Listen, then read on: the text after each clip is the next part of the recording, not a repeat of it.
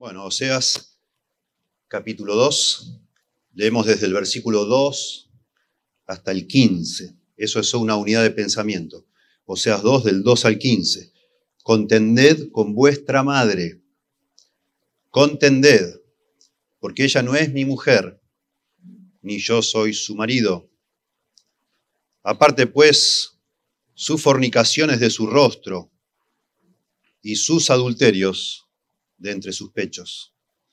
No sea que yo la despoje y desnude, la ponga como el día en que nació, la haga como un desierto, la deje como tierra seca y la mate de sed. Ni tendré misericordia de sus hijos, porque son hijos de prostitución, porque su madre se prostituyó. La que los dio a luz se deshonró porque dijo, iré tras mis amantes, que me dan mi pan y mi agua, mi lana y mi lino, mi aceite y mi bebida. Por tanto, de aquí yo rodearé de espinos su camino y la cercaré con seto, y no hallará sus caminos, seguirá a sus amantes y no los alcanzará, los buscará y no los hallará. Entonces dirá, iré y me volveré a mi primer marido, por mejor me iba entonces que ahora.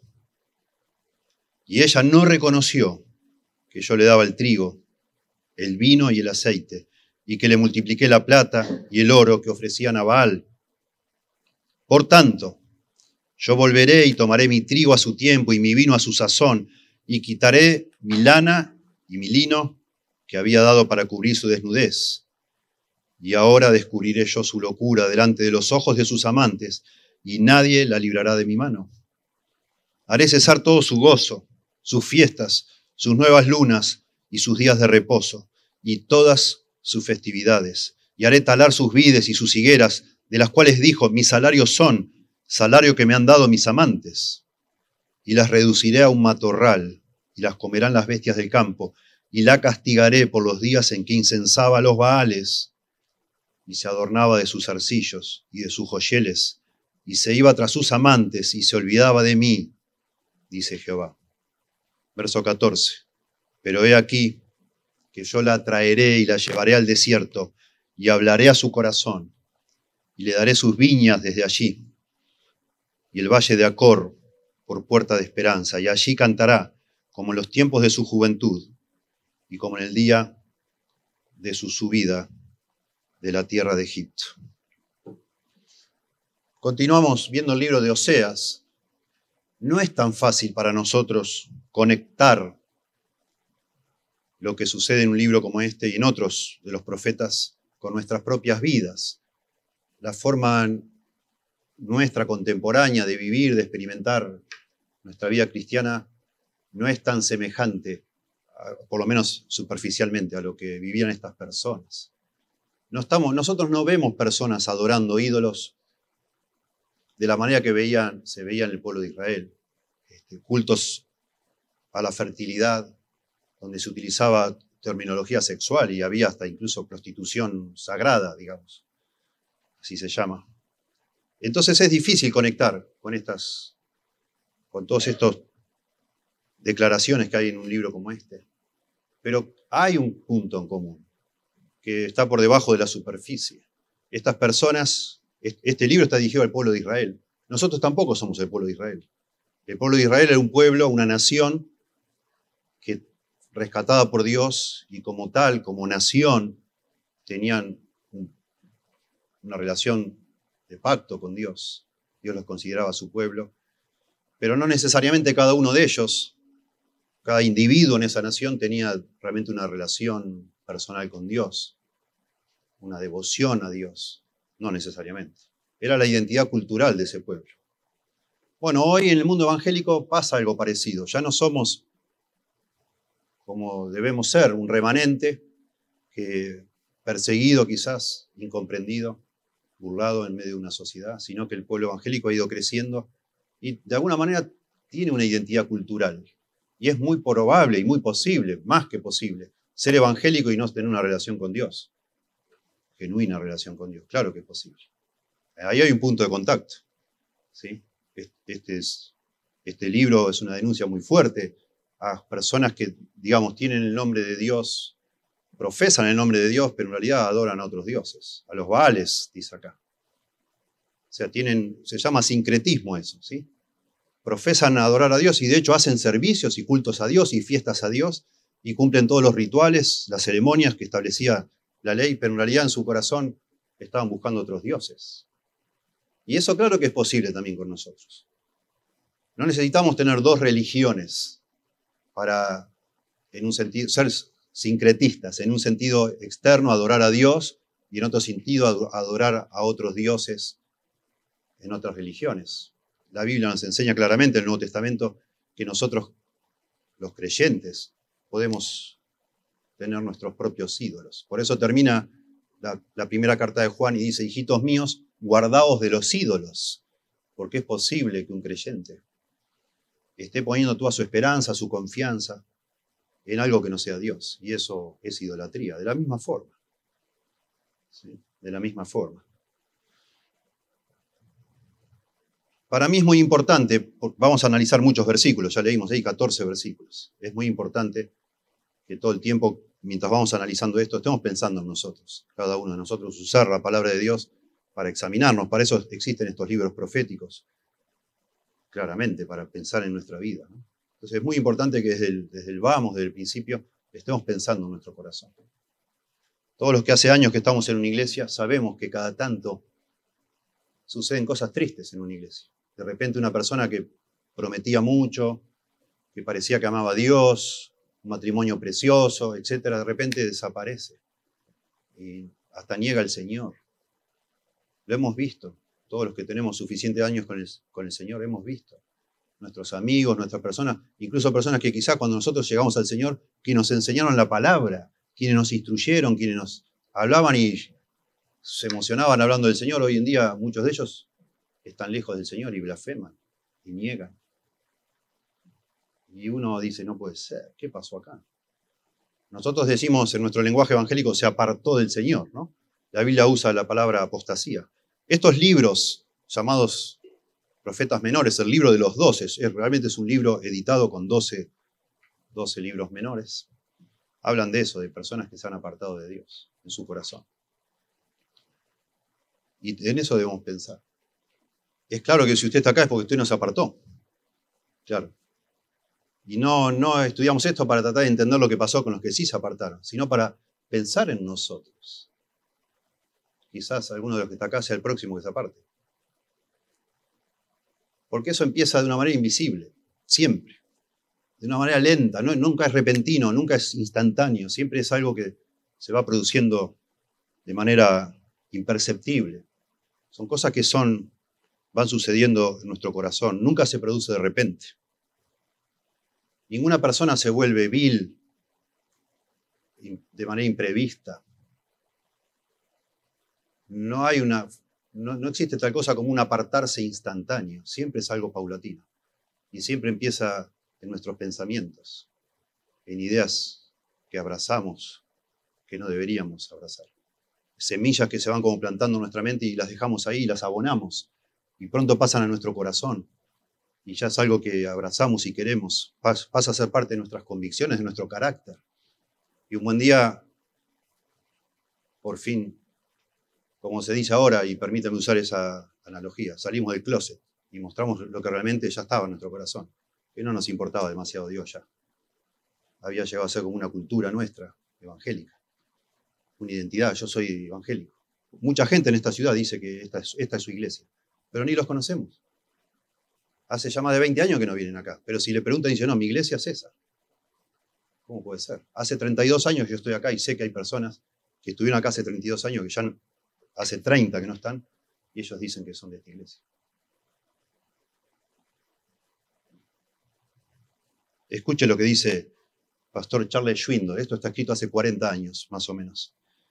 Si usted está tolerando cosas inmorales en su vida, si está aceptando pensamientos que no tienen ningún derecho de estar en su mente, sea que estén relacionados con un viaje fuera del pueblo, o en el lugar secreto de su hogar por la noche, o en su apartamento, o en el automóvil en que usted se moviliza todos los días, o con lo que usted lee, o con la diversión que busca, si las cosas que impulsan su vida no son del gusto de Dios, entonces están sembrando las semillas Él, él dice de la defección, del apartarse de Dios. Óigame, hermano mío, estas cosas tienen que quitarse, tienen que arrancarse. Yo he vivido suficiente tiempo y he tratado con suficientes personas que han permitido que estas cosas florezcan, como para saber que tales personas nunca mejoran, solo empeoran. Una contemporización que usted haga hoy, un compromiso, ¿no? Decir, bueno, tampoco tan estricto todo, ¿no? Y te aflojas en una cosita. ¿Sí?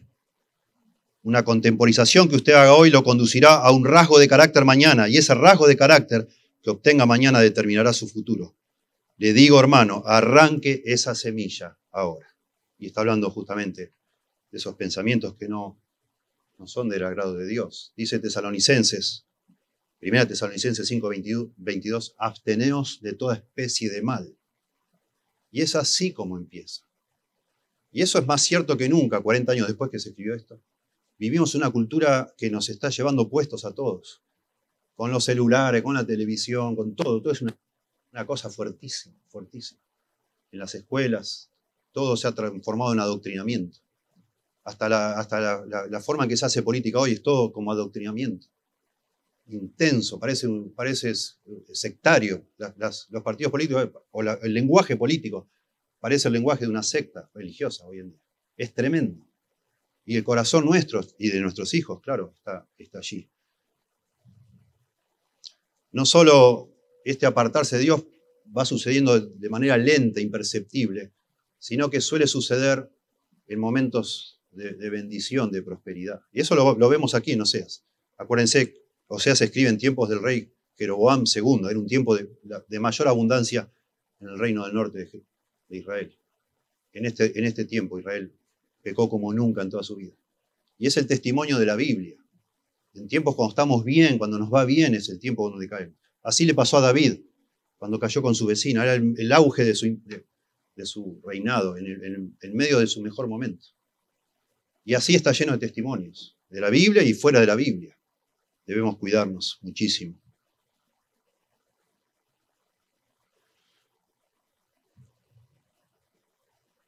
Nos vamos a ver semanas siguientes cuando avancemos en el libro de Oseas.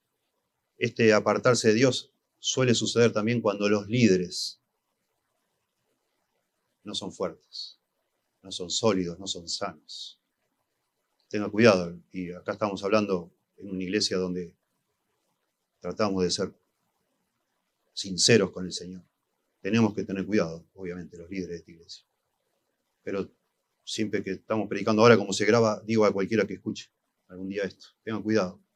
A dónde, se, a dónde adora usted al Señor y dónde lleva a su familia para adorar a Dios. Cuando nosotros vemos a los líderes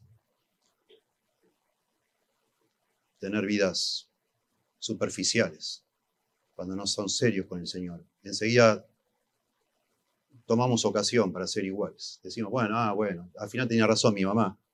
Decimos, ¿no? Que tu mamá inconversa que te decía, deja, ya, deja tanto con la Biblia, ¿para qué tanto la Biblia? Estás medio fanático. Capaz que tenía razón mi mamá. Mira, mi pastor no es tan fanático como yo. A lo mejor es así como se debe vivir la vida cristiana. Y empezamos a aflojar todos. Por eso gran parte de este libro denuncia a los líderes de la nación de Israel. Tremendo. Tenga cuidado, mucho cuidado, donde usted decide estar con su familia en una iglesia. Siempre que nos apartamos de Dios, siempre que alguien se aparta de Dios, están dos pecados involucrados. Creer que ya Dios no me puede satisfacer y buscar un sustituto. Así dice en Jeremías, que también denuncia lo mismo que Oseas. Dos pecados ha cometido este pueblo. De Jeremías 2.13. Me han dejado a mí fuente de agua viva y han cavado para sí cisternas rotas que no dan agua. Me han, me han dado la espalda y buscaron un sustituto. Se fueron a... Dejaron la fuente de agua viva, que soy yo, que satisface el alma, y buscaron un sustituto. Y eso es siempre el caso, y eso es lo que vamos a ver en estos versículos. De hecho, de eso habla esta porción cuando no deseamos a Dios, cuando pensamos que Dios no puede satisfacer las necesidades que tenemos. No tiene el poder ni es suficiente para satisfacernos.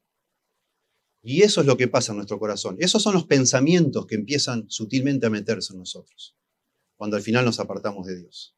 Empezamos a sospechar que, bueno, Dios no me va a dar todo lo que necesito. Qué lindo, me dio el cielo, me dio la salvación. Así pensamos. Qué lindo esto, qué lindo la iglesia, pero hay, otras necesidades que yo tengo que Dios no me las va a suplir.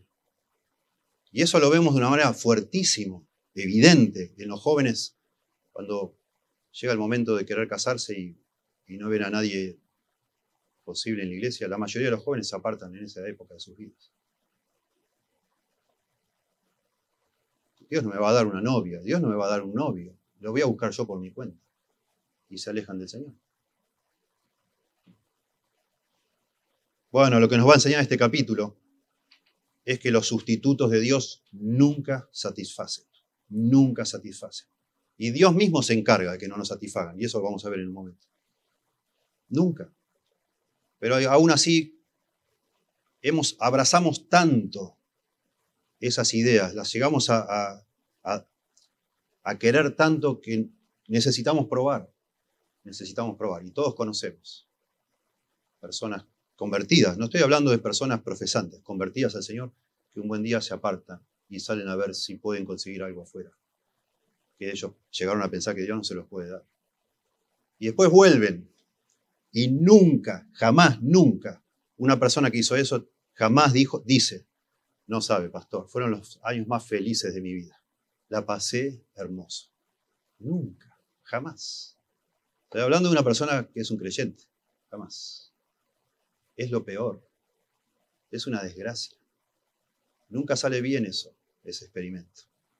Pero siempre comienza igual, con la duda de que Dios no es poderoso ni es suficiente para satisfacer mis deseos. ¿sí? Y esa es la quinta característica que menciono de esto de apartarse de Dios. Cuando una persona se aparta de Dios, siempre lo hace paulatinamente. Tiene que ver con pensamientos que va dejando entrar en su mente. No cree que Dios le puede satisfacer, busca un sustituto. Siempre, siempre el apartarse de Dios trae sus consecuencias. Y esas consecuencias siempre son negativas. El camino de los transgresores es duro, dice Proverbios de manera simple. Es duro. No hay nadie que se aleje de Dios y le vaya bien. No hay nadie que contradiga a Dios y le salga bien. No, no existe, no puede ser eso. No lo va a permitir Dios. Y menos si uno es un verdadero creyente. Miren, en las iglesias hay, ya lo, vimos la semana pasada, hay creyentes y profesantes, creyentes convertidos de verdad y profesantes. Bueno, esto de apartarse sucede en ambos campos, digamos, en los aparentes creyentes y en los verdaderos creyentes. Pedro también negó al Señor. Pedro también negó al Señor. Y sí podemos decir algo basados en la Biblia. Los profesantes a lo mejor les vaya bien, no sé. A ningún ser humano le va bien aparte de Dios. Pero los creyentes se nos garantiza, porque Dios es fiel, que Dios no nos va a dejar en paz, porque Él nos ama. Y estar lejos de Dios, Dios lo sabe, porque Él nos hizo. Para Él, estar lejos de Dios solo nos va a traer problemas y entonces Dios hace todo lo posible para que volvamos. Y eso no es nada lindo, nunca es algo lindo. Al contrario, Dios nos complica la vida, nos hace la vida imposible si sos creyente, hasta que vuelvas arrepentido, para provocar el arrepentimiento en nuestras vidas. Bueno, vayamos entonces a nuestro texto redondeando esta introducción, está claro que por este, este libro y otros libros, que la clave o el antídoto para esto es el arrepentimiento. Es el gran tema del libro de los doce, que nos tenemos que arrepentir. Otros libros lo explican mejor, pero este aquí también. Volveos, volveos, volveos, volveos a Dios, volve a Dios. Esa palabra volver, sub, es arrepentidos. Ese es el camino de vuelta, esa es la solución. A veces hablo con personas que están en ese experimento, lejos de Dios. ¿Y qué queremos? Como dijimos la semana pasada. Y suelen estar confundidos, dicen, no sé qué hacer. Yo no sé qué hacer ya, pero no estoy bien, pero no sé qué hacer, no sé por dónde empezar. Bueno, la Biblia nos dice, la Biblia nos dice que el, camino de vuelta se llama arrepentimiento. Arrepentimiento. Dice, dice el Señor Jesús a la iglesia de Éfeso, recordad pues de dónde has caído y arrepiéntete y haz las primeras obras. ¿sí? Cuando dice, tengo contra ti que has perdido tu primer amor. Ese es el camino. ¿sí? Miren, antes de meternos acá, y es largo esto, pero quiero estar tranquilo de que esto está bien establecido y cuando nos vamos a estos detalles, que vale la pena mencionarlos y explicarlos. Yo no, me gusta a mí sonar técnico, tengo a veces cuando estoy enseñando, tengo la preocupación de perderlos, de perder eh, con cosas que parece no conectar con nosotros. Por eso estoy haciendo esta introducción larga, pero para después analizar y, y todo el tiempo estar pensando. Yo creo que una de las razones de la que muchos que estuvieron en una iglesia sana se alejan es que nunca llegaron a conectar la teología con la vida de ellos. Tienen conceptos muy lindos o han aprendido cosas, se emocionan, tienen una vida devocional, probablemente en un tiempo pasan lindos momentos, experimentan cosas lindas con el Señor, pero nunca llegaron a entender el, el cuadro completo, digamos así, y abrazar. Ser un cristiano no es solo creer en Cristo, es, es, es una interpretación de toda la vida, del mundo, de todas las cosas que pasan, de dónde venimos, a dónde vamos, quiénes somos, quién es Dios, etcétera, por qué hay mal en la sociedad. Todo. El cristianismo habla acerca de todas las cosas que vemos en nuestra vida. Pero hay personas que nunca conectaron eso, especialmente nuestros niños, que después son adolescentes, después son jóvenes menores y ya, se alejan porque mientras tanto acá están recibiendo una interpretación del mundo, en, en sus estudios están recibiendo otra. Y nunca han podido contrastar una con la otra, sino que parece que son cosas separadas. El domingo ando con el Señor, el Señor, oro al Señor para que me vaya bien una prueba, oro al Señor por el deporte, oro, oro, pero nunca me doy cuenta que ser cristiano es, es una forma de entender el mundo. Y la forma de entender el mundo que nos enseñan en nuestra cultura es opuesta es opuesta. Y eso le pasó a Israel. No se puede entender sino cómo esta gente, teniendo al Dios creador del cielo y de la tierra, Jehová de los ejércitos, Yahweh, para decirlo mejor, hayan ido a adorar a Baal. Es que Baal era el Dios más popular de la época. Era era el Dios de las culturas circundantes de ellos. Y todos los vecinos y todas las personas adoraban a Baal, no a Yahweh. Y esto termina siendo, y lo tenemos que ver así, casi como una guerra cultural en la cual ellos perdieron, porque nunca conectaron, nunca lo conectaron a la vida cotidiana de ellos. Una sociedad en aquella época agrícola-ganadera, y Baal era el dios de la fertilidad, el dios del trueno, el dios que hacía llover y, toda la, la, cosmovisión del mundo, según el baalismo, la tierra era como una hembra y Baal, cuando hacía llover, lo que estaba haciendo era caer esperma, Baal, para que la tierra produjera su fruto. Y el, el pueblo de Israel abrazó eso. No se puede creer cómo, pero así fue. Y personas que se nombran así cristianos, hoy vemos, usan lenguaje inclusivo, ya muchos de ellos aceptan la ideología de género, el matrimonio en personas del mismo sexo, y va a ir creciendo eso. Es decir, dicen ser cristianos, se emocionan pensando en Cristo, pero nunca jamás el cristianismo pasó a ser realmente una manera de entender todas las cosas, de vivir, y penetra permea todas las cosas que hacemos y decimos, todas las áreas de la vida. Eso no sucedió en estas personas. Y eso no está sucediendo dentro del pueblo evangélico. Claro que sí. Bueno, Oseas. Solo un comentario en cuanto a la estructura. Es difícil estructurar esto. Está en lenguaje poético. Algunas, nuestra Reina Valera lo pone como prosa, pero algunas Biblias lo ponen en forma poética, porque está escrito en forma poética. Y a veces para justamente producir los efectos que produce la poesía, eh, no se obsesiona el escritor en dar una estructura lógica o bien que uno pueda dividir en párrafos claramente siguiendo los argumentos. Toda esta porción que leímos del verso 12 al 15 está hecho, está, gira alrededor de una gran metáfora que es como si, fuera la corte de un juez, una acusación. Comienza diciendo contended, contended.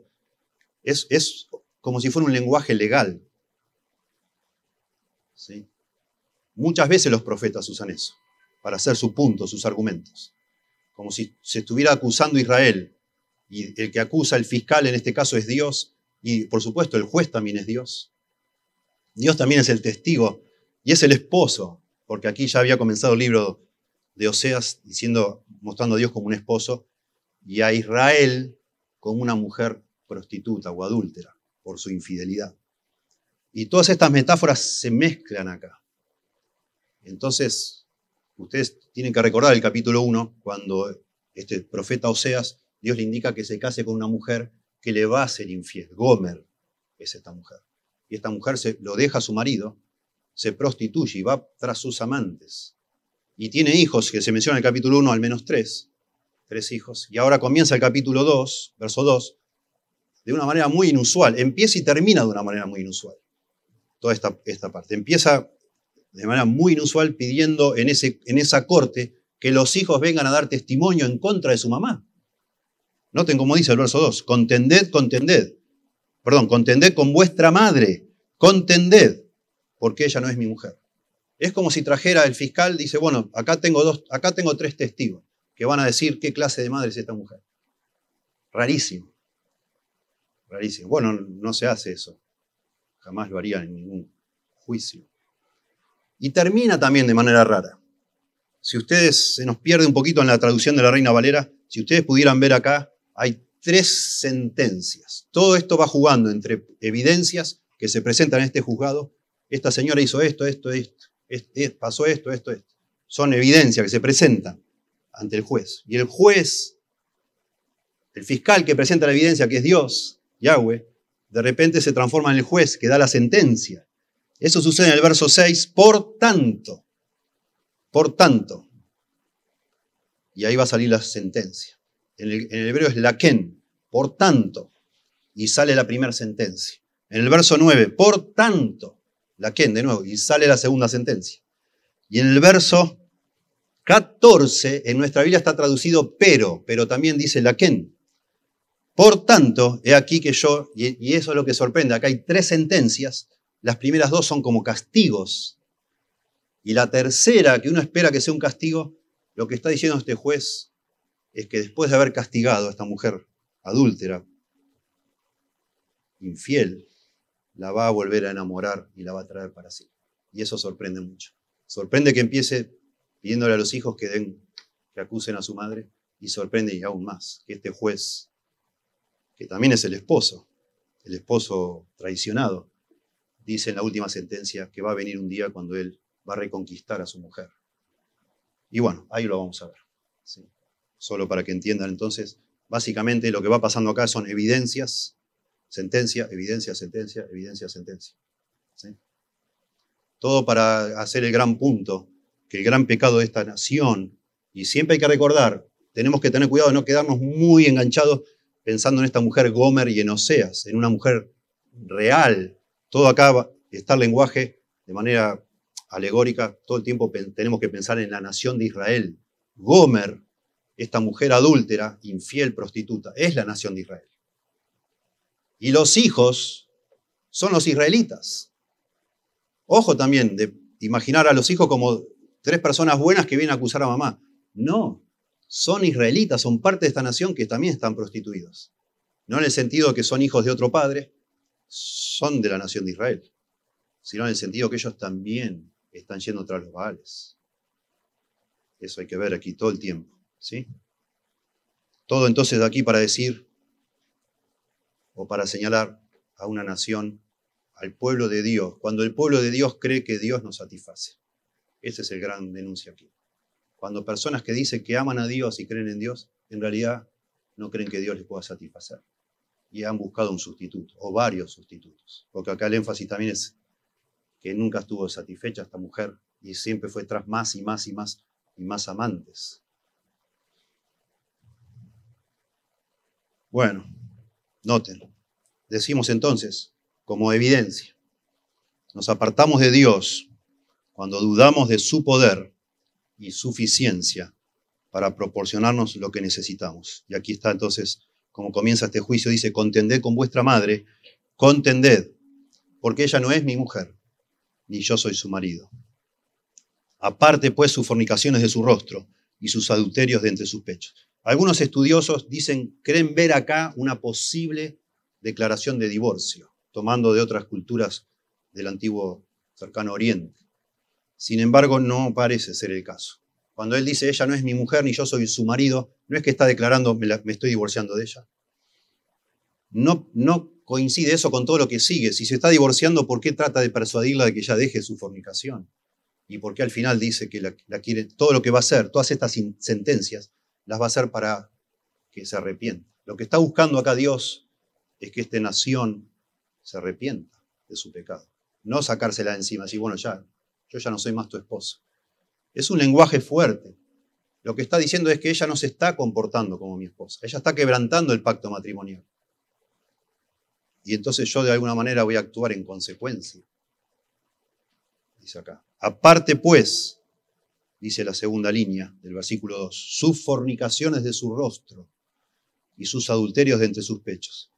Esto se nos pierde también en la, Reina Valera, está diciendo que ya no se vista más como una ramera. Ya dejes, que, está diciendo que se deje de maquillar como una ramera. Por eso dice aparte, sus fornicaciones de su rostro, ya límpiese la cara. Y sus adulterios de entre sus pechos, todos los collares, cosas que se, se ponían las rameras para ser identificadas. Está pidiendo este, este esposo, que es el, el fiscal aquí, está pidiendo que empiece un cambio externo, ya basta de todo eso. No, no, no va. No puede ser. Dice la nueva versión internacional, muy interesante. Escuchen, verso 2. Échenle en cara a su madre que ni ella es mi esposa ni yo su esposo. Que se quite del rostro el maquillaje de prostituta y de entre los pechos los adornos de ramera.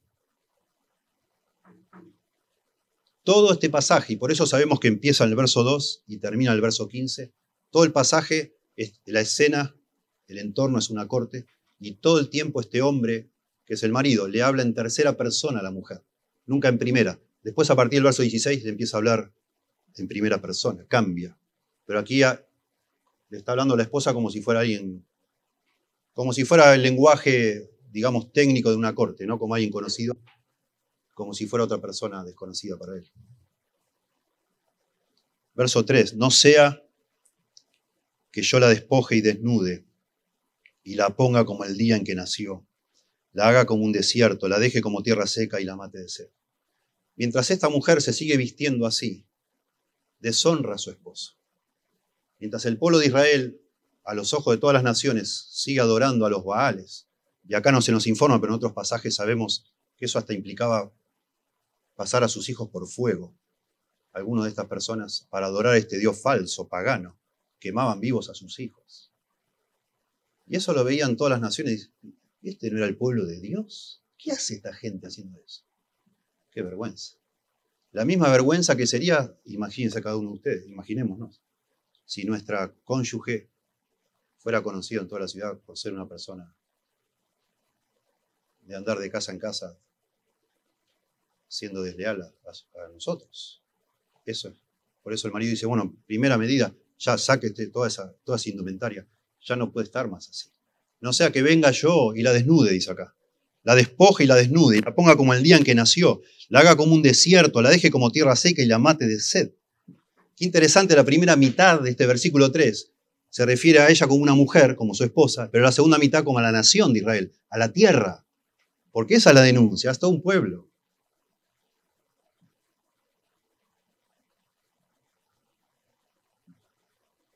Los maridos, según Éxodo 21, los maridos judíos tenían tres obligaciones con su esposa. Darle de comer, vestirla y cumplir con ella, como dice Pablo en 1 Corintios 7, cumplir el deber conyugal, relación íntima. Tres obligaciones. Acá dice Dios, por eso conectado con el verso 2, como esta señora ya no se está comportando como una esposa, Dios va a dejar de cumplir lo que él debe como esposo. Ya no te voy a dar más de comer, no le voy a dar más de vestir, lo voy a dejar desnuda. Ya no voy a tener más esa relación íntima con esta mujer traidora. Bueno, la, también en las tradiciones de los pueblos del cercano oriente, cuando agarraban a una mujer en adulterio, prostituyéndose, la desnudaban públicamente. No así en Israel. No es esa la forma que indica la ley de cómo debía tratarse. En, todo caso, debía ser apedreada una mujer así. No necesariamente desnudarla públicamente.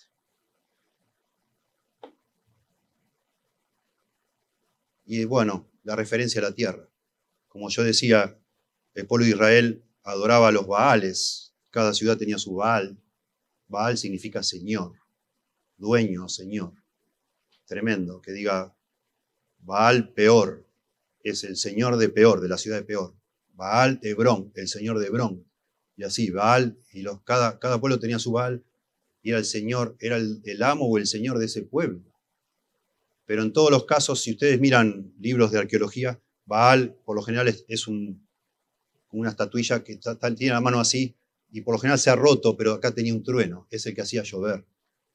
Y como decía yo, esa, lluvia se le daba todo connotaciones sexuales. Era la que producía la fecundidad de la tierra y era como el esperma de Baal, y así se lo adoraba. Y por eso Dios, en esta declaración muy fuerte, verso 3, dice, te voy a desnudar, te voy a despojar, no te voy a dar más de comer, no te voy a dar de vestir, te voy a dejar como el día que naciste, sin nada. Y entonces vuelve, pasa el tema de la tierra. ¿sí?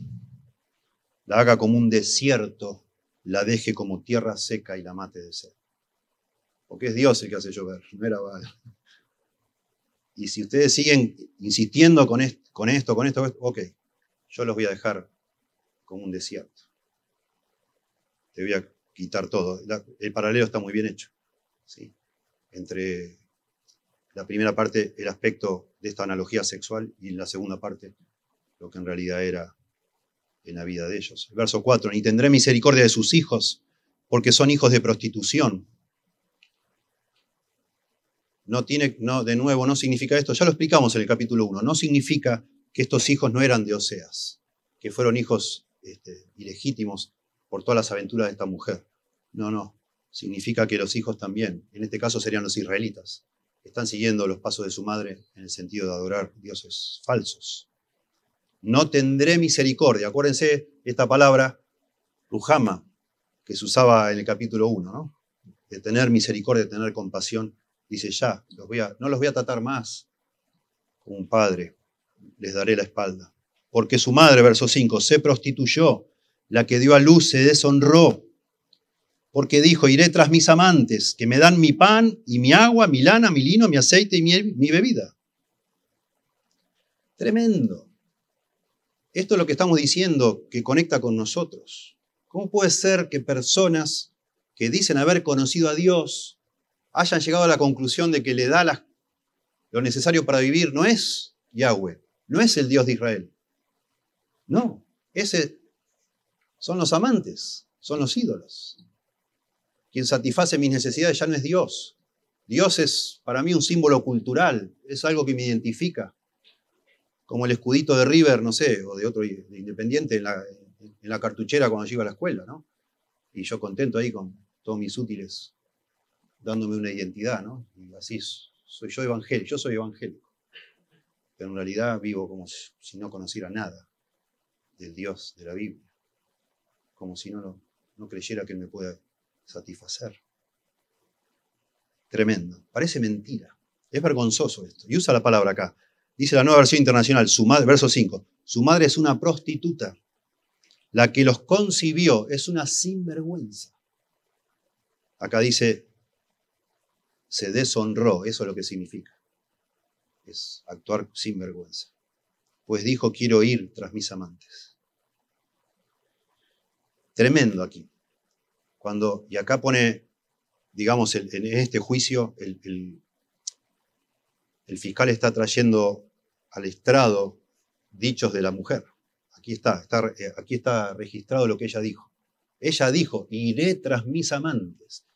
Y eso es algo muy fuerte, muy intensivo, porque lo que está diciendo es que ella, ella decidió ir de manera intensiva, y la palabra ahí significa perseguir. Yo voy a perseguir a mis amantes. Yo voy a salir a buscarlos. Porque tengo necesidades y Dios no me las satisface. Yo voy a ir a buscar. quien me la satisfaga. Y le voy a dar, por supuesto, la espalda a Dios para hacer eso. Tremendo. Una decisión intencional de ir a sus amantes. Y por supuesto, estos amantes son los Baales, los dioses estos falsos, el dios del trueno. Impresionante. Leemos en los libros históricos, los libros de reyes y de crónicas, los libros de reyes principalmente. Jeroboam no es que declaró el baalismo como la religión oficial del, reino del norte, pero sí la toleró y la permitió. Claro que sí.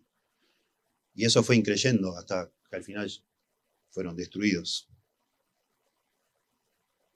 Y decía, dice esta mujer, entre los, sus dichos, iré tras mis amantes, no solo estoy decidida a perseguirlos, yo los voy a salir a buscar, sino que dice que me dan mi pan y mi agua. Ahí son todo de apares, ¿no? Mi pan y mi agua. las necesidades más básicas me las dan ellos, no vos, Dios. Mi lana y mi lino, vestido. Comida, vestido, como decíamos de Éxodo 21. Mi aceite y mi bebida. Ellos me la dan. Tremendo. Eso pensaba la nación de Israel a esta altura ya. Claro, de nuevo, tenemos que pensar en, el puente para nosotros. Nosotros no estamos preocupados por las cosechas. Capaz que alguno acá tenga campo y coseche, siembre y coseche. En general nosotros ni pensamos en eso. Estamos preocupados por otras cosas. Y bueno, esas son las cosas que a veces nos ponen a prueba en cuanto a si realmente tenemos una fe genuina, inalterable en nuestro Señor. O no, o vamos a buscar a otro que nos dé. Y entonces viene la primera sentencia, el castigo, la reprensión. Por tanto, bueno, es muy fuerte el capítulo, el versículo 5 es muy fuerte. Esta mujer está abiertamente diciendo, bueno, te di la espalda, te traicioné porque no pensé que vos me podías dar nada. Yo fui a buscar a mis amantes. No es que vino un hombre y me sedujo, yo lo fui a buscar, yo lo fui a seducir a ellos, porque quería que me den ellos lo que yo necesitaba. Por tanto, dice Dios, primera sentencia, y lo que dice acá la primera sentencia es que Dios frustrará todos nuestros malos deseos. Nos apartamos de Dios cuando creemos que no es ni poderoso ni suficiente para satisfacernos. Pero cuando lo hacemos, Dios en primer lugar dice que Él no va a permitir que satisfagamos nuestros deseos. No lo va a hacer. Va a frustrarnos. Sistemáticamente Dios nos va a frustrar todos esos deseos que nos han llevado a darle la espalda. Por tanto, de aquí yo rodearé de espinos su camino y lo cercaré con seto y no hallará sus caminos. Qué interesante aquí eso es algo correctivo, nos damos cuenta. Este castigo es una corrección para evitar que esta mujer se salga con la suya. Y cambia la metáfora para hacerla muy vívida, como si esta mujer fuera un, animal salvaje, una vaca, sé, una, persona que no, no, muy inteligente, una oveja, una persona que está enseguecida y va a hacer lo que quiera hacer si no se le pone algún tipo de obstáculo. Y Dios lo que va a hacer es eso, ponerle obstáculos. Por eso dije, dice, rodearé de espinos su camino. Imagínense la connotación de eso. Nada lindo, ¿no? Rodearé de espinos su camino y la cercaré con seto. Arbustos, plantas, ¿sí? Y no hallará sus caminos. Está pensando en un animal. Noten, lo leo yo, Jeremías 2. Jeremías 2.13 acabo de decirlo de memoria. Dos males hecho este pueblo. Me ha dejado a mí fuente de agua viva y se han cavado para sí cisternas rotas que... Continúa Jeremías hablando justamente de la deslealtad del pueblo y dice, capítulo 2 de Jeremías, versos 23 al 25, escuchen, ¿cómo puedes decir no soy inmunda? Le habla Israel de nuevo. Nunca anduve tras los Baales, en plural de nuevo, los Baales, los dioses falsos. Mira tu proceder, dice Jeremías, en el valle, bueno, dice Dios, por medio de Jeremías. Mira tu proceder en el valle, conoce lo que has hecho, dromedaria ligera, que tuerce su camino. Dromedaria, ustedes saben, un tipo de camello allá. Dromedaria ligera, que tuerce su camino. Va rápido también. Bueno, tremendo que usemos esta terminología para hablar de una persona infiel. Es muy ligera, demasiado ligera. Dromedaria ligera, que tuerce su camino. Asna montés, acostumbrada al desierto, que en su ardor olfatea el viento. Está hablando de un animal que puede oler cuando otro animal del sexo opuesto está en celo. Por eso dice asna ardiente. Asna montesa acostumbrada al desierto, que en su ardor olfatea el viento. De su lujuria, ¿quién la detendrá? Y ustedes todos sabemos, vemos todo el tiempo, los que tienen perros saben lo que sucede. Tremendo. No hay manera que lo puedes tener en tu casa. No lo puedes cercar. No hay manera que no se te escape. ¿Quién la detendrá? Todos los que la buscaren no se fatigarán, porque en el tiempo de su celo la hallarán. Infatigable un animal cuando está en ese momento atraído por el celo, el olor.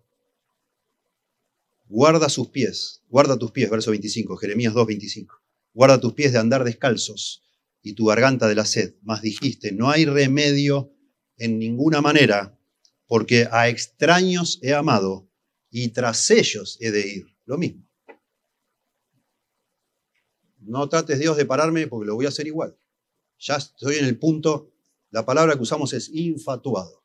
Ya estoy obsesionado, lo voy a hacer como sea. Lo voy a hacer. No me pongan impedimentos, lo voy a hacer. Y lo que dice acá Dios, que por amor a esta mujer que está así enseguecida, Él va a poner obstáculos como si fuera, no sé, una vaca, una oveja, un burro, este, desesperado. Y va a tratar de acercarle su camino para que no logre lo que se propone. Y yo lo digo en mis palabras, Dios le va a hacer la vida imposible a una persona que lo conoce, pero en un momento así de ceguera, de infatuación, decide investigar, probar, experimentar, dejándolo a Dios. Oseas dice, capítulo 4, verso 16, como una novilla indómita se apartó Israel. Los apacentará ahora Jehová como a corderos en lugar espacioso. No. Tremendo. Bueno, sabemos por la historia, esto de nuevo está hablando de, la nación de Israel. Dios empezó a mandar a los asirios y empezó a, afectar toda la economía agrícola, ganadera. Esa, abundancia que hubo en el tiempo de Jeroboam II ya nunca más fue, nunca más. A partir de ahí todo fue, a partir de la profecía de Oseas, que es, coincide con los últimos años de Jeroboam, todo fue mal hasta que al final fueron destruidos por los asirios. Y es un castigo misericordioso, si lo pensás. Está evitando que se salga con la suya porque eso, eso es para mal, no le va a traer nada bien. En el capítulo siguiente de Oseas la vemos a esta mujer vendida como si fuera una esclava, ya nadie la quiere más ya nadie la quiere más. Ya arruinó sus, mejores años buscando, yendo tras amantes y ya está. No sirve para nada, está descartada. Esa es la vida de alguien que se aparta del Señor. Y Dios, imagínense si Dios lo dejara hacer lo que se le antoja. Bueno, sería, dice el libro de Hebreo, sería un bastardo y no hijo. No sería un hijo de Dios algunos, algunos de nosotros, y me incluyo a mí para no sonar tan fuerte, porque es todo muy fuerte esto, algunos de nosotros, cuando estamos eh, abrazando esos pensamientos que van a terminar apartándonos de Dios, empezamos a dudar de nuestra salvación. Y lo sé, eso es la, pregunta clásica que hace un joven a un pastor empieza a dudar de que es salvo o no es salvo. ¿Seré salvo o no seré salvo? Bueno, una de las formas probablemente más patentes de descubrir si sos salvo o no sos salvo el día que te apartes, de verdad. ¿Qué va a hacer Dios con vos? Y si Dios no te vuelve loco, no te, no te, no te obstáculos y te salís todo el tiempo con la tuya, bueno, yo dudaría que sos salvo. Pero si sos un hijo de Dios, no vas a tener paz hasta que retornes al Señor. Él lo promete. Sí, Él lo promete. Dice allá en Timoteo, él no puede negarse a sí mismo, Él es fiel. Y Él dice que a los que ama castiga, como el Padre al Hijo a quien quiere. Dice, verso 7, seguirá a sus amantes y no los alcanzará por todos estos setos y espinos que le pone Dios. Seguirá a sus amantes. La palabra seguirá es buscar decididamente, como en una persecución. Y no los alcanzará, los buscará y no los hallará. Entonces dirá de nuevo la mujer, y es el paralelo con lo que había dicho antes. Antes había dicho, voy a ir tras mis amantes, los voy a perseguir. Y ahora que todo le sale mal, que nada le satisface, dirá, iré y me volveré a mi primer marido, porque mejor me iba antes, entonces que ahora. Y ese me volveré es la palabra su, y es sinónimo de me arrepentiré. Eso es arrepentirse. Y eso es lo que busca Dios. Que digas, basta, qué estúpido, ¿qué estoy haciendo con mi vida? Todo me sale mal. Me, alejé de Dios para juntarme con este hombre, con esta mujer, y al final pasaron seis meses, es una desgracia lo que vivo yo.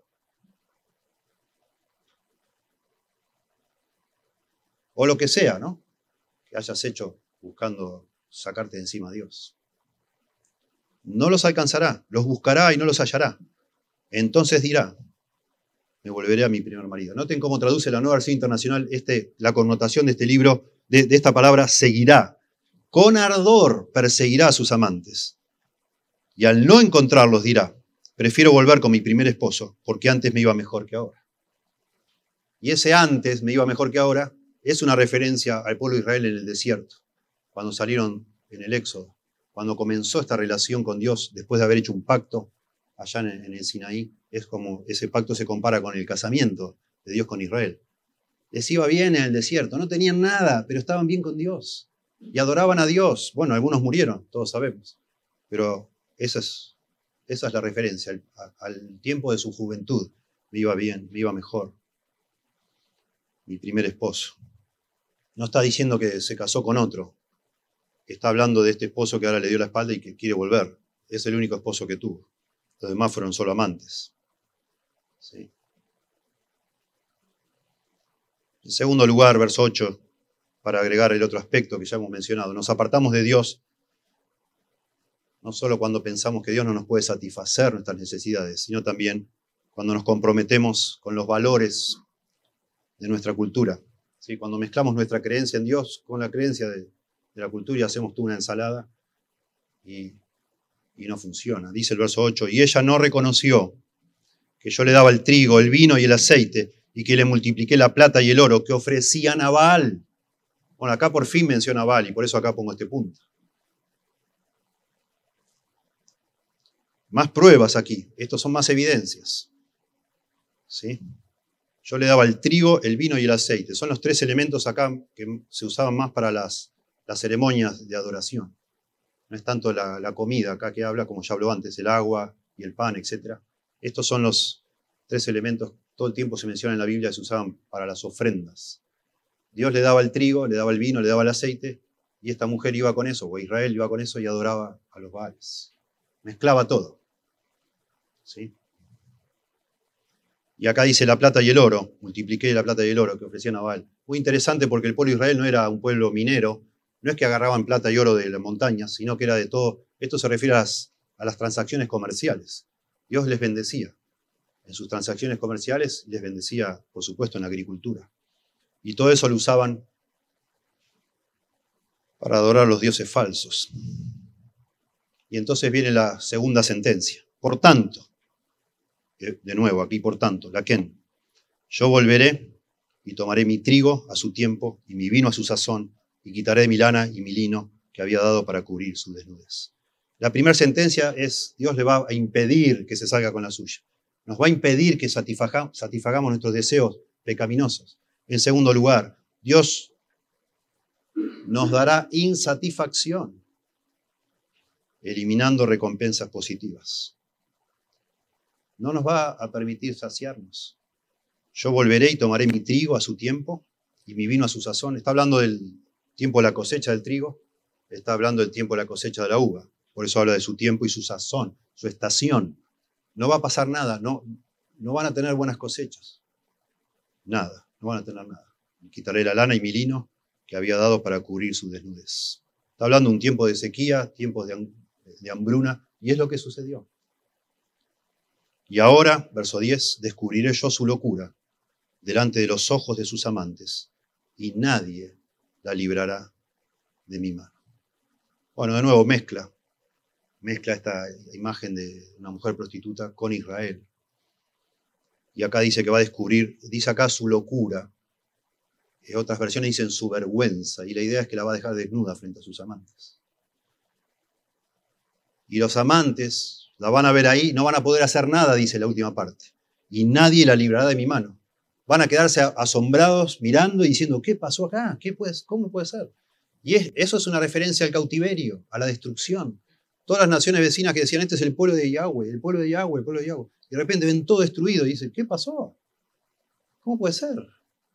¿No era el pueblo de Dios? Del Dios de los ejércitos. Está todo destruido. Y nadie la puede ayudar, nadie la pudo rescatar. Nadie. Y aquí los amantes pueden ser que se refiera a los egipcios, los asirios, los sirios, todas las naciones vecinas que ellos trataban de hacer alianzas para defenderse de los enemigos. Nadie la pudo ayudar, ni a, Israel en el norte, con la capital de Samaria, ni a Judá en el sur, con Jerusalén. No hubo quien detuviera la mano de Dios, porque no se puede. Nadie le pudo resolver, nadie le pudo ayudar.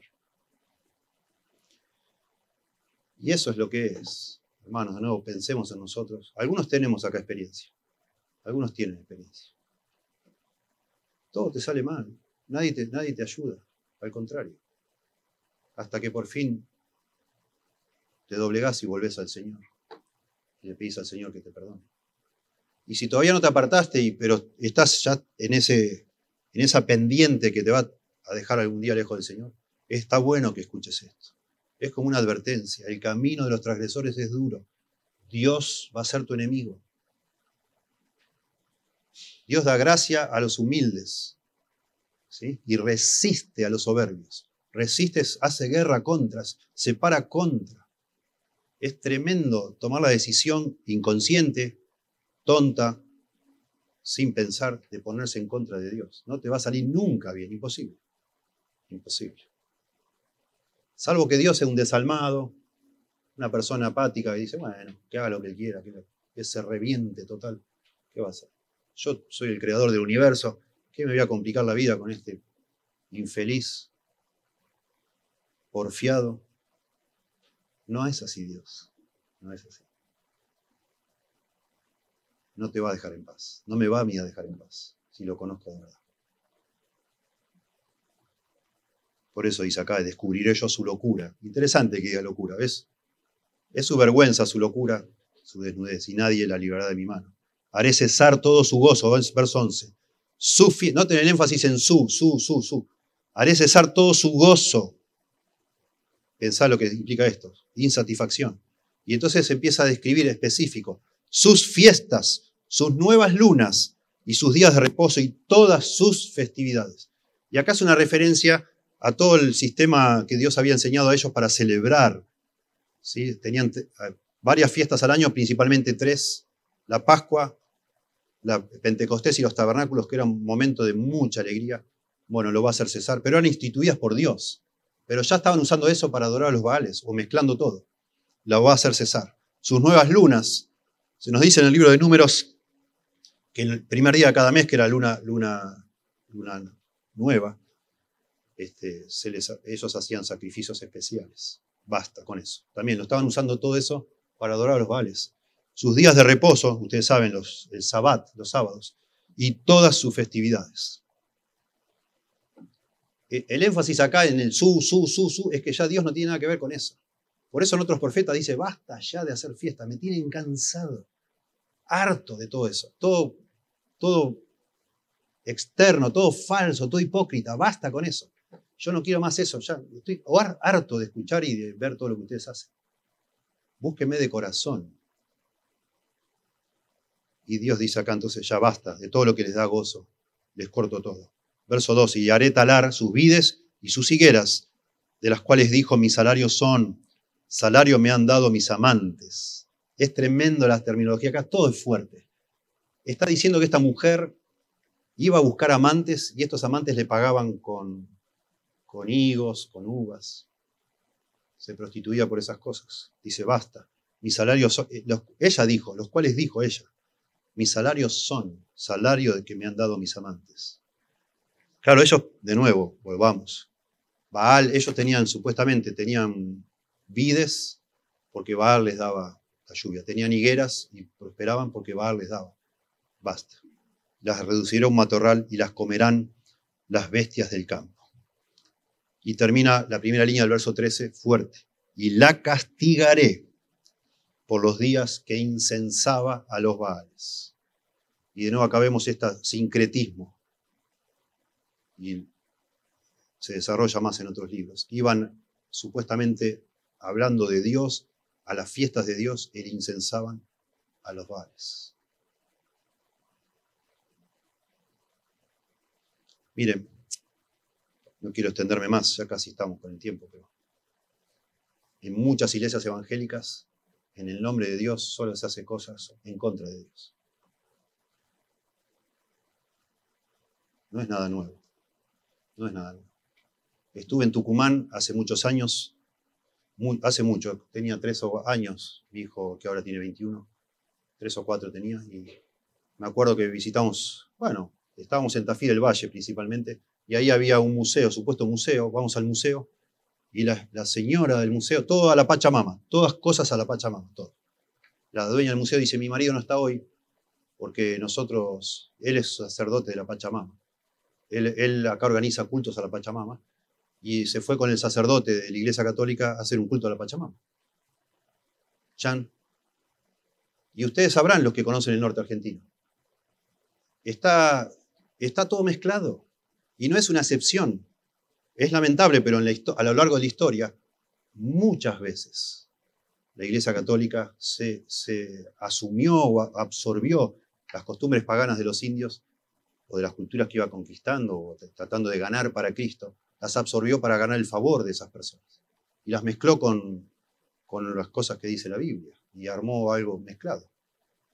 Y uno se escandaliza, probablemente. Pero eso es lo que se hace en las iglesias evangélicas todo el tiempo. Y es probablemente lo que estás haciendo vos en tu corazón, y yo quizá, mezclando un poco las cosas. Por eso después el, paso final, que es ya no venir más a la iglesia y ya cerrar la Biblia y no leerla más, es solo un paso, es el último. Pero ya venís dando esos mismos pasos hace rato, sin discernimiento, tratando de estar bien con Dios y con el mundo, tratando de disfrutar de las cosas de Dios y las cosas del mundo, mezclando todo. Eso es lo, triste que está encerrado en esto. Incensaban a los Baales. En las fiestas que Dios había instituido para que lo adoren a Él. Ahí incensaban a los Baales. Y yo la castigaré por los días en que incensaban a los Baales. Y está hablando, por supuesto, de Israel. Tremendo. Es tremendo. Lo vamos a ver la semana que viene, la próxima vez que hablemos de esto cuando Dios ya no quiere que le llamen Baal, porque Baal en hebreo significa Señor. Dios no quiere más, no me digan más. No quiero escuchar más la palabra Baal, ni siquiera en el buen sentido, porque es algo todo falso. Eso dice el verso 16. Y la segunda parte del 13 dice, y se adornaba de sus arcillos y de sus joyeles, y se iba tras sus amantes, y se olvidaba de mí, dice Jehová. Bueno, más de lo mismo, evidencia, más evidencia que a veces se repite. Y acá está hablando de joyas, los arcillos es una probable reminiscencia ya en Éxodo cuando funden, ¿se acuerdan todos los arcillos y hacen el becerro de oro? Posiblemente acá no estoy hablando tanto la, la indumentaria de una prostituta, sino que también usaban, como antes había hablado del oro y de la plata, que usaban para adorar a Baal. Quizás está hablando también de todos estos elementos, los joyeles y los arcillos, como instrumentos que usaban para adorar a Baal y contraste, y se olvidaban de mí, dice Jehová. Y esa palabra olvidaban es muy fuerte porque es en el contexto de una relación de pacto. Es lo contrario. Dios se acuerda de su pacto. Todo el tiempo dice la Biblia. Dios, y se acordó Dios, se acordó Dios, se acordó de, su pacto. Y ellos se olvidaban de Dios. Le daban las partes. Y en todo el libro de Oseas, la palabra más fuerte es conocer. dejaron de conocer.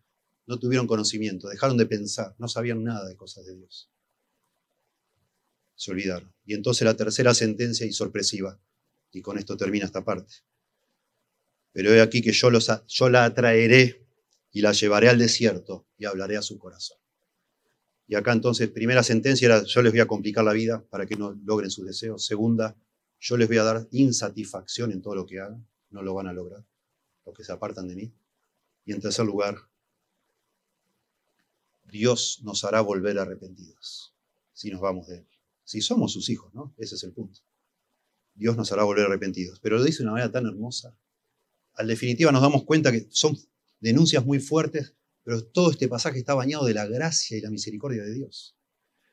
Y acá dice, he aquí, pero he aquí, por tanto, sería mejor traducido para que coincida con las anteriores, la Ken, por tanto, he aquí yo la traeré. La palabra traeré es hermosa, es la, la seduciré, dicen varias versiones. Sería mejor, la seduciré da la idea de, romance, de encanto, de hablar tratando de conquistar a alguien. La, traeré y la llevaré al desierto y hablaré a su corazón. Y también esto, hablar al corazón, es, es, una expresión tierna que también tiene connotaciones de cortejo, este, de hablar amorosamente, de hablar al corazón en el sentido de conquistar a alguien. Y probablemente esto llevar al desierto tengo una conexión cuando Dios se casó con Israel en el desierto, como pueblo, ¿no? Allá en el desierto de Sinaí, la llevaré al desierto y la voy a volver a tomar como mi esposa. O probablemente se refiere a todos los castigos que al final, cuando Dios quite la abundancia y en necesidad, va, esa necesidad va a provocar ese arrepentimiento que yo estoy buscando. ¿Qué es lo que a veces pasa en nuestra vida? ¿no? Bueno, ya basta, basta la iglesia, me tienen cansado, siempre lo mismo, y uno se va y todo sale mal, todo sale mal, y en el desierto, cuando ya no hay satisfacción en nada, el Señor habla a nuestro corazón. Y volvés al Señor. Y en realidad después nos damos cuenta, volvés porque el Señor nunca te dejó. Vos te olvidaste de Dios, pero Dios nunca se olvidó de vos, ni de mí. Nunca se va a olvidar, si somos sus hijos. Y entonces el Señor, de esa manera que solo Él sabe cómo hacer, nos atrae.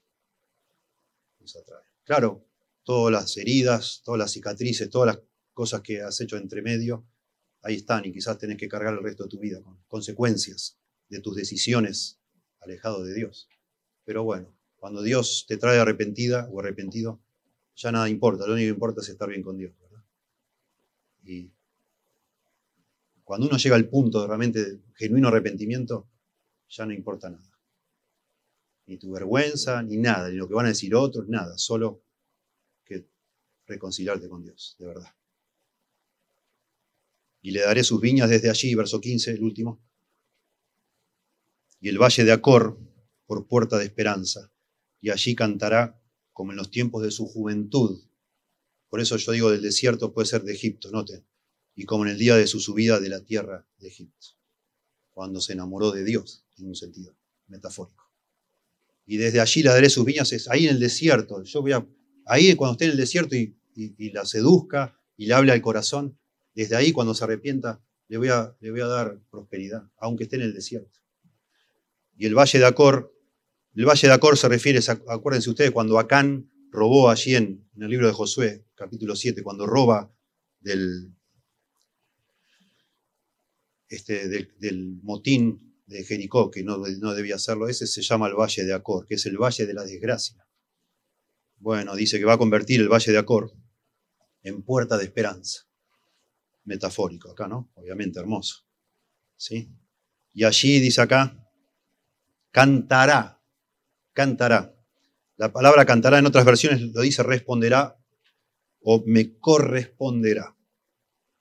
Esta mujer que se alejó y ahí por fin me va a corresponder, va a estar satisfecha en mí. Y eso es como termina. Y eso es como de alguna manera Oseas quiere motivar al pueblo y a sus lectores a lo largo de los siglos. Esto es palabra de Dios. Que nunca nos apartemos de Dios. Y que si te apartaste de Dios o si estás en el camino de apartarte de Dios, frena cuanto antes. Que el Señor te traiga de vuelta, que recuerdes los primeros días, recuerdes de dónde has caído, te arrepientas y hagas las primeras obras y busquemos a Dios yo noto, nuestra cultura es muy rara, es muy rara. Es distinto. Vos lees, lees sobre los hombres y mujeres de Dios de antaño y, yo noto que ellos en muchos momentos de su vida, de mucha, mucha, mucha tentación, mucha presión, oraban, clamaban a Dios, ayunaban, buscaban a Dios de manera desesperante. Casi no escucho más eso. Casi no escucho más. Hace unos años visitando una iglesia hermosa en, en otra provincia, siempre orábamos por el hijo de uno de los pastores de allí.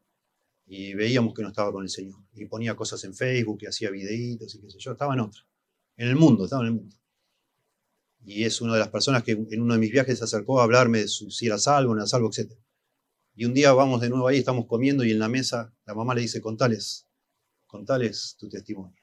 Y tremendo, tremendo. Dice, no, yo estaba jugando, jugando con Dios, jugando con Dios. Toda mi adolescencia la pasé paveando, jugando con Dios y dudando de mi salvación y, estando pero no estando en la iglesia. Y al final un día no, no pude más, no pude más, no pude más y quise volver a Dios.